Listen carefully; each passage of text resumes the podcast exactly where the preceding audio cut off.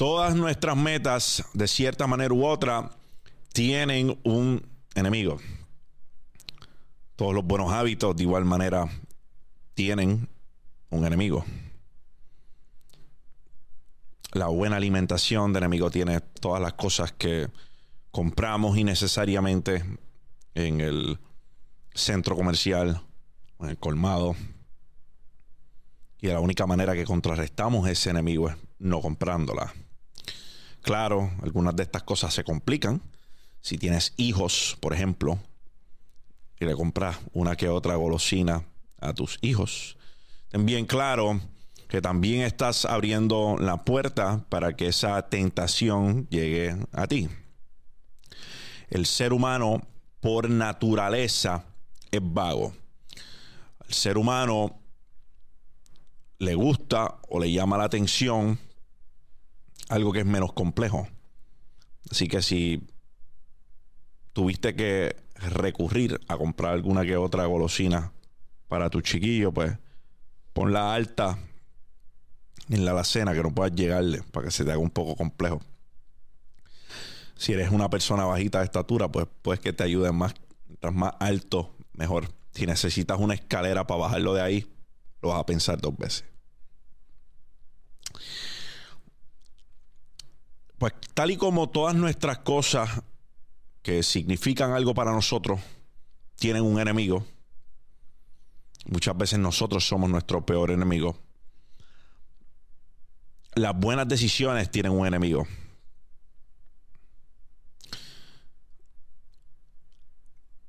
Yo diría que nueve veces de diez cuando se toma una decisión emocional se puede estar cometiendo un error la decisión emocional, es, desde mi punto de vista, el enemigo de la buena decisión.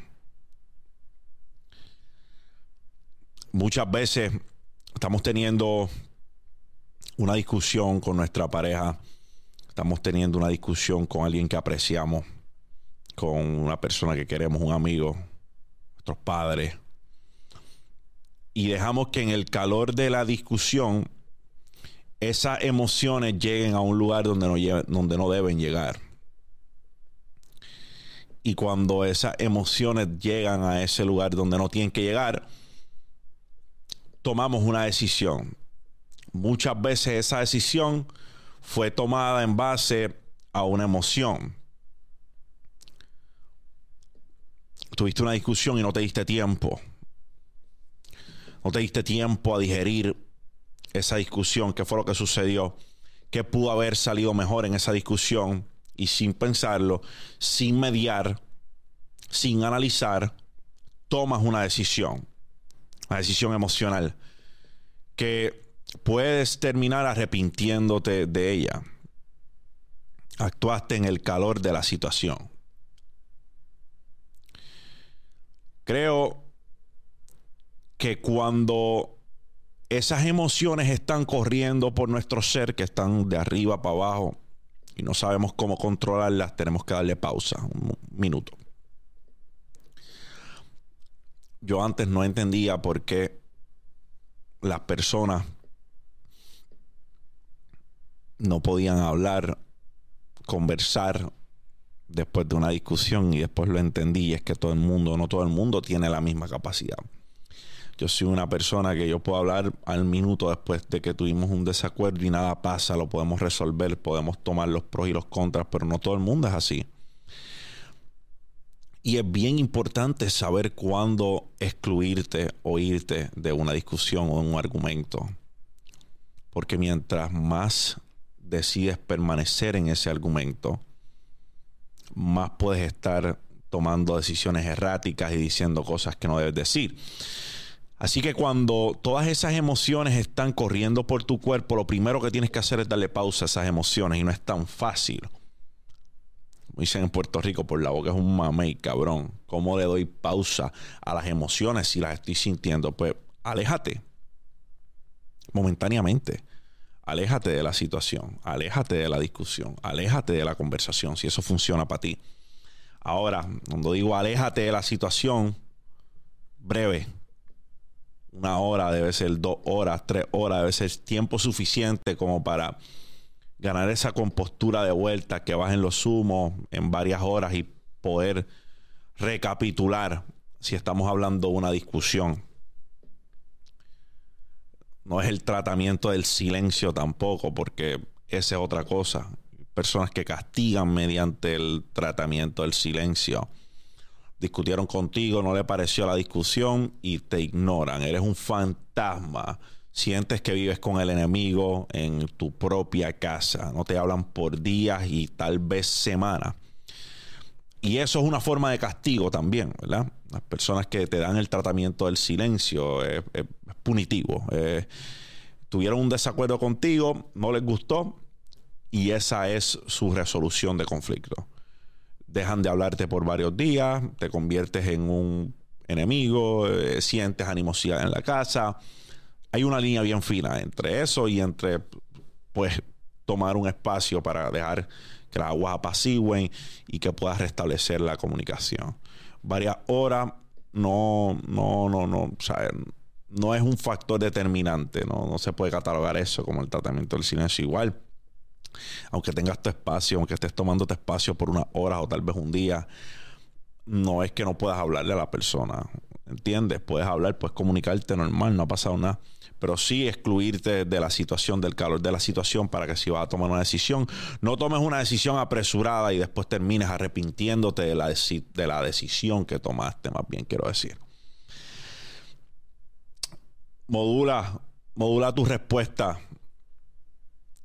Mano, yo diría que el 90% de los desacuerdos que yo tuve en algún momento de mi vida, fueron porque no supe modular mis respuestas. A veces somos, no somos tan receptivos a una opinión contraria a la de nosotros. El ego nos gana, el ego nos domina, el ego es un monstruo que hay que saber someter.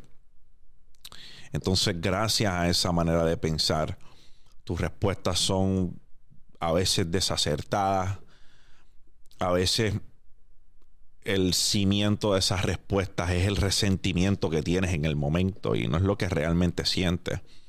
O tal vez te faltaron el respeto y tú no sabes, pues mira, wow, yo no merezco que me falten el respeto. Simple y sencillamente no voy a participar en este diálogo. Y tu resolución de esa falta de respeto pasa a ser, pues me faltaron el respeto, yo voy a hacerlo de vuelta. Y eso está mal, porque el, mal con mal no resuelve nada a, últimas cuentas. So, tómate tu tiempo y regula tu respuesta.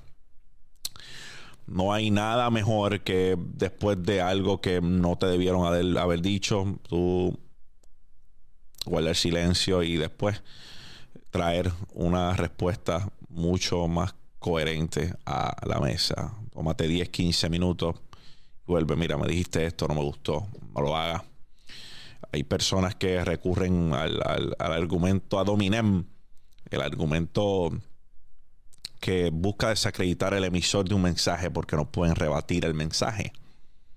Eso es común.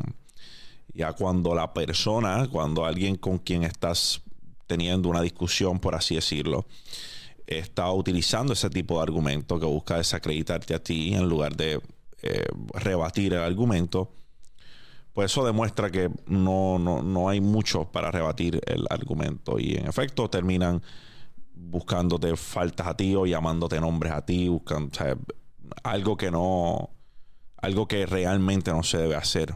Por tanto, toma tu tiempo. En cuanto a decisiones por tomar, no necesariamente digo que la emoción no tiene nada que ver eh, busca casar la emoción con la razón. Porque si la molestia es la que va a conducir, va a ser el driving factor de esa decisión que vas a tomar, tal vez bajo un coraje termines tomando una decisión de la cual después te arrepientas y no haya tiempo. O sea, ya sea tarde, no puedes enmendarlo, lo que dijiste, lo dijiste. Y las palabras significan cosas y tal cual los golpes pueden dejar marcas o cicatrices, las cosas que expresamos también. Las palabras también tienen la capacidad de marcar. Casa el corazón con la mente. Llévalos a una ceremonia y cásalos. Casa ambas, el corazón y la mente. Pero es bien importante la mente. Cuando hablo de que el enemigo de una buena decisión es la decisión emocional, es cuando solamente estamos hablando o actuando o tomando decisiones con emociones. Vas a una casa, te enamoraste de lo preciosa que está la casa, no tomaste en consideración su ubicación, si el negocio era factible, un sinnúmero de factores. Simple y sencillamente fuiste a la propiedad, te enamoraste de la propiedad porque cosméticamente se veía justo como lo que tú siempre has tenido en mente, no tomas un sinnúmero de factores en consideración, terminas haciendo un mal negocio. A eso es a lo que me refiero. A que la emoción, cuando tomas una decisión emocional solamente, nueve veces de diez estás tomando una decisión que no es la correcta. Casa el corazón con la mente. Cuestiónate, cuestiónate a menudo cuando vas a tomar una decisión. ¿Por qué estoy tomando esta decisión? ¿Cuál puede ser el desenlace de esta decisión? ¿Es la decisión correcta? ¿Qué estoy haciendo para cuestionar esas decisiones que estoy tomando? Evalúa los hechos a la hora de tomar una decisión. Yo soy fanático de los hechos. Las opiniones son buenas pero todo el mundo tiene una, es como los ombligos y no sirve para un carajo. Evalúa los hechos.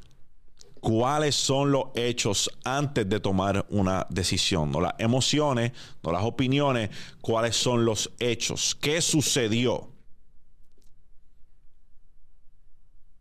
Las opiniones varían.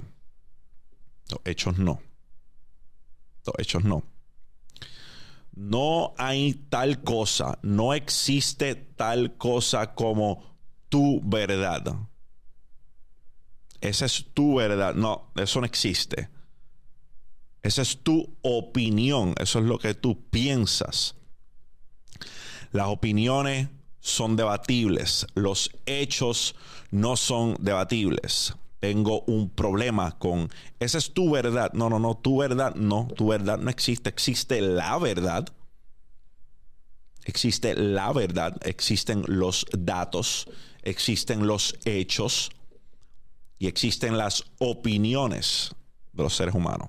Esas son debatibles, los hechos no son debatibles. Utiliza el tiempo como tu aliado. Utiliza el tiempo como tu aliado. Date tiempo. Mientras más tiempo le des una decisión, mejor la decisión que vas a tomar. Ahora, no es que ante la toma de una decisión importante vayas a caer en parálisis por análisis. Hay personas que se van desde el lado de tengo que darme tiempo para tomar esa decisión, pero llevas dándote seis meses. Entonces tú no te estás dando tiempo, tú estás en una parálisis que no entiendes hasta el sol de hoy. Te niegas a tomar acción y te escudas detrás de darme tiempo para tomar una buena decisión. Eso no es tiempo. Date tiempo razonable. Más allá del tiempo que tienes que tomar para tomar una decisión, o más allá del tiempo que necesitas para tomar una decisión, es razonable el tiempo que estás tomando. Analízalo. Utiliza el tiempo como tu aliado. No dejes que las emociones simplemente las emociones se conviertan en el único factor tomado en consideración para tomar una decisión. Porque esas son el enemigo número uno de la buena decisión. Gracias por estar aquí, gracias por escuchar este contenido, por permitirme comunicarles. Para mí ha sido un honor como siempre. Ya mismo somos 80 mil suscriptores y eso se lo debo a ustedes. Gracias por estar aquí. Me consiguen en todas las redes sociales como sea Lindes PR, o sea por ti, por los tuyos, por los que vienen detrás de ti. Champ out.